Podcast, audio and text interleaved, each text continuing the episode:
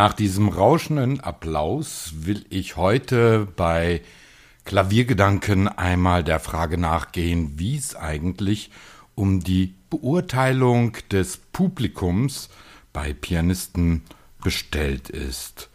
Ja, neben den sogenannten professionellen Beurteilern, den sogenannten Musikkritikern, gibt es ja eigentlich das Publikum, was die Pianisten beurteilt.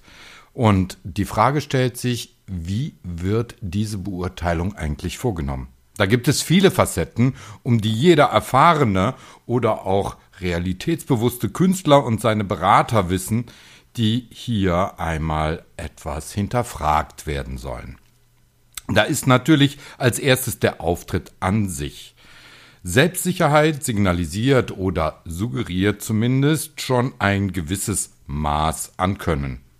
Ein dahinschlurfender Künstler, der sich nur knapp verbeugt, der direkt ans Instrument geht und losspielt, macht deutlich, er will den Kontakt zum Publikum eigentlich nicht wirklich, will sich auf das Spiel konzentrieren.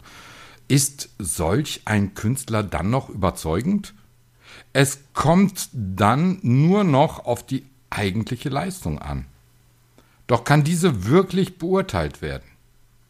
Ja, denn der Effekt, der emotionale Griff auf das Publikum kann dann immer noch der wichtigste Grund für die positive Sicht auf den Künstler sein. Grigori Sokolow ist ein gutes Beispiel. Er kommt schnell auf die Bühne in einer vollkommen und immer gleichen und fast wie einstudiert wirkenden Choreografie. Die gleiche Verbeugung, der gleiche Schwung, mit dem er sich auf die Klavierbank setzt und so fort. Doch sein Spiel wird dann meist positiv aufgenommen, denn mit seiner Phrasierungskunst überzeugt er die meisten Zuhörer. Dann ist da noch ein wichtiges Element, das die meisten nicht wahrhaben wollen, aber das in unserer medienüberfluteten wie visualisierten Gesellschaft extrem wichtig geworden ist.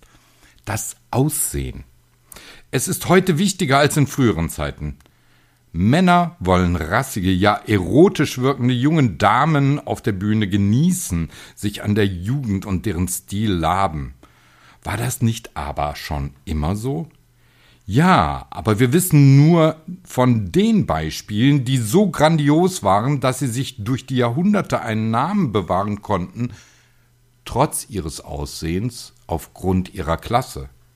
Clara Schumann beispielsweise oder heutzutage immer noch Martha Agerich.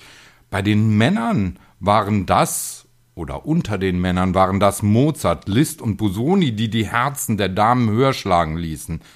Sie alle waren gut aussehend, zumindest als sie jung waren, und alle hatten ihre strategischen Planer, Väter, Lehrer und so weiter.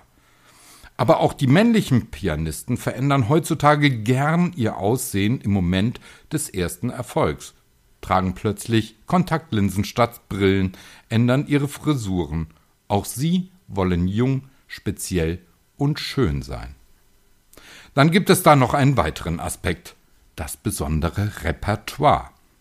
Kaum ein Agent, ein Label hört sich einen Künstler mehrfach an, um zu wissen, dass dieser in unterschiedlichen Stilen zu Hause ist. Und entsprechend wird er dann auch präsentiert, als einer, der genau ein bestimmtes Repertoire vertritt. Nur wenn er die Verkaufszahlen im Konzert und am CD-Markt bringt, kann er auch andere Werke einspielen. Für den Zuhörer von heute geht es letztendlich um Nuancen, um Kleinigkeiten, um Unterschiede zu erkennen und diese dann einer bestimmten Pianistin oder einem Pianisten äh, mit ihm in Verbindung zu bringen. Und da sind es oftmals diese wichtigen Dinge der Selbstinszenierung und Präsentation. Warum ansonsten würden die Menschen immer noch in Konzerte von Ivo Pogorelic gehen, der nur mehr ein Abbild seiner früheren Jahre ist, kaum mehr jugendlich frisch aussieht wie früher, zudem bei weitem nicht mehr so beeindruckend spielt. Also gibt hier, wie fast überall, wer einmal einen großen Ruf erarbeitet hat, der kann sein Leben lang davon zehren. Martha Agerich wird immer noch zu den besten Pianistinnen gezählt, doch hat sie seit Jahrzehnten keiner mehr rein solistisch gehört. Ist das nicht faszinierend? Hat das nicht auch mit dem Alter des Publikums zu tun? Immer wieder wird beklagt, dass das Publikum für klassische Musik überaltert sei. Ich denke, dass dies fast schon immer der Fall war und sich trotz der zahlreichen Anstrengungen, ein neues und junges Publikum aufzubauen, auch niemals wirklich ändern wird. Und das ist in Ordnung, da es oftmals einfach Zeit braucht, um sich mit bestimmter Musik zu beschäftigen, sich auf sie einzulassen. Und dieses Alter des Publikums hat den positiven Effekt, dass man sich auch nach Jahrzehnten an Künstler erinnert, die einstmals als junge Talente auftauchten und entweder auf den Bühnen immer präsent blieben oder nach einer Weile auch erst wiederkehrten. Doch das Publikum hinterfragt dann auch nicht, ob der jeweilige Künstler immer noch großartig spielt oder nur mehr einen großen Namen führt. Der Ruf ist da wichtiger als die tatsächliche Leistung. Denn das Publikum hört das, was es hören will, ist nicht kritisch genug, um das Spiel an diesem Tag wirklich zu betrachten, sondern hört etwas, was es hören will. Das ist ein bemerkenswertes Phänomen. Da geht es dann mehr um die Person und nicht so sehr um die Darstellung der Musik selbst. Immerhin hat man für einen besonders berühmten Pianisten oder Pianistin auch mehr Geld ausgegeben als für einen Unbekannten. Ein Beispiel? Katja Bunyatischvili. Sie fasziniert vor allem mit ihrem Äußeren die Herzen der männlichen sogenannten Zuhörer.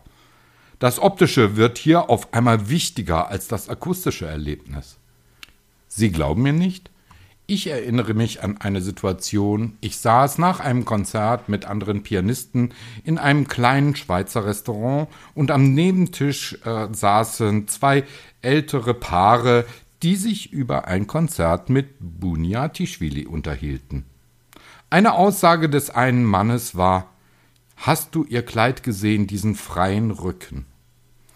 Das zeigte mir, auf was ein Mann dieses Alters in einem Konzert von Bunyatischvili tatsächlich achtet. Das Bemerkenswerte dabei ist aber auch, oftmals funktioniert bei den Zuhörern ein von den Marketingstrategen vollkommen unabhängiges Urteil. Oder zumindest parallel.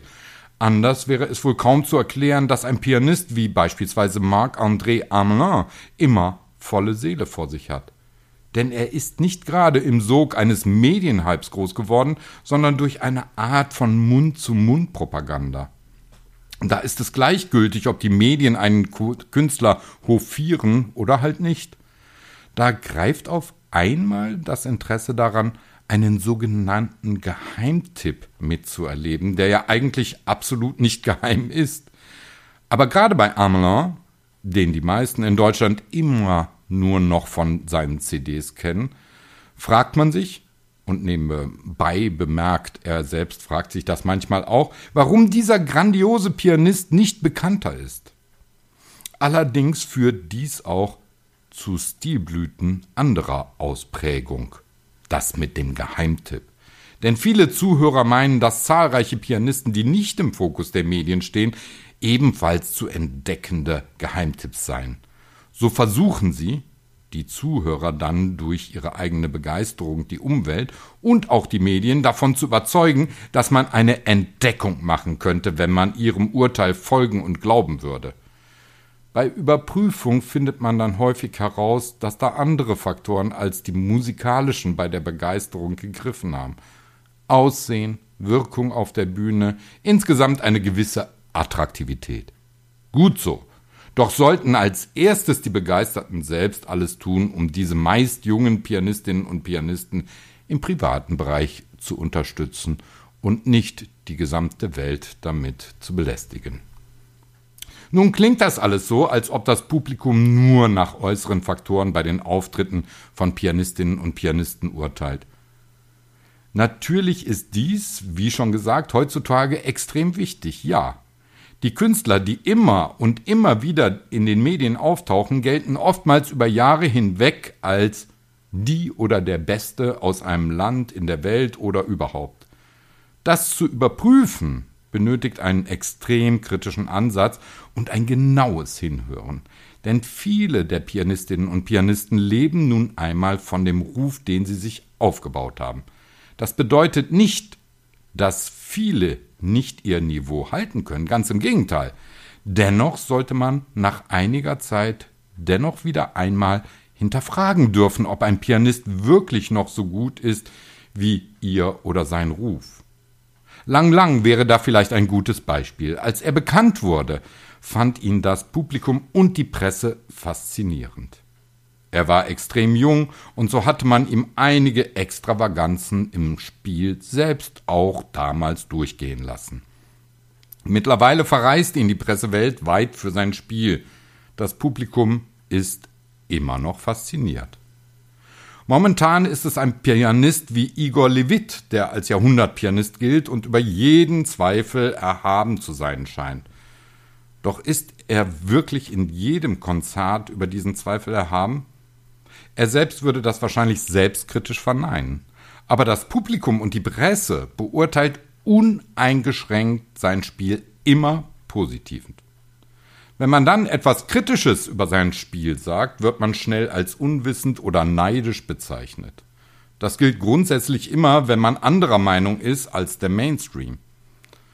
Als Zuhörer oder als Kritiker muss man das allerdings aushalten können. Man muss und sollte seine eigene Meinung behaupten. Denn nur da eine breite Masse etwas gut findet, bedeutet das halt nicht, dass es auch wirklich gut ist. Das Einzige, was man dabei haben muss, gute Argumente. Das beste Argument ist für das Publikum allerdings das Moment der emotionalen Ergriffenheit der Musik, die da gespielt wird, unabhängig vom Äußeren oder vom Auftritt. Nur dies zählt letztendlich für die Beurteilung der Güte von einem Vortrag. Es bleibt oftmals ein erkennbares Phänomen, dass es auch Musiker gibt, die nicht einträchtig von Presse, also den vermeintlichen Profis, und vom Publikum gleichermaßen beurteilt wird. Oftmals ist das Publikum begeistert, liest aber nach einem Konzert eine Kritik, die so klingt, als wäre der Kritiker in einem anderen Konzert gewesen. Was passiert da? Nun, oftmals sind Kritiker extrem kritisch. Je bekannter der Künstler auf der Bühne ist, wenn er denn ein eigenes Profil hat und dies auch noch vertreten will. Oftmals wollen sich auch Musikjournalisten wichtiger machen, als sie eigentlich sind und dem Publikum auf diese Weise zeigen, dass es nicht so wissend ist wie der Kritiker selbst. Das ist eher peinlich, aber aller Orten zu erkennen. Das Publikum in der Masse ist da eher unwissender und unkritischer. Und oftmals hört man in Pausengesprächen, dass der eine sich nach der Meinung des Kenners erkundigt und sich dann auch gerne beeinflussen lässt, da er ja selbst vielleicht nicht über genug Wissen und Erfahrung verfügt. Welch ein Unsinn! Denn es geht bei Musik nicht allein um Wissen, sondern auch und vor allem um die Emotionen, die da transportiert werden sollen. Das ist die wichtigste Grundlage von Musikinterpretation und Ausübung.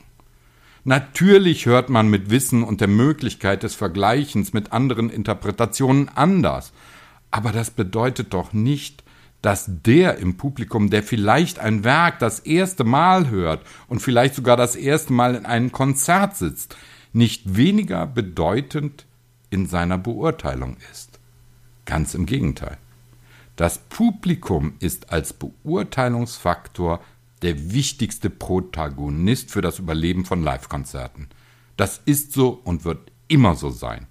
Dass ein Kritiker nicht dieselbe Meinung vertreten muss, wie der eine im Publikum auch dessen Meinung nicht teilen muss, versteht sich in einer Demokratie von selbst. Dass der eine dann seine Meinung allerdings publiziert, ist auch wichtig, denn er sollte subjektiv objektiver beurteilen können als die breite Masse. Und das wiederum hilft dann auch dem Künstler und dem Publikum, einen Pianistin oder Pianisten vielleicht mit anderen Ohren zu hören.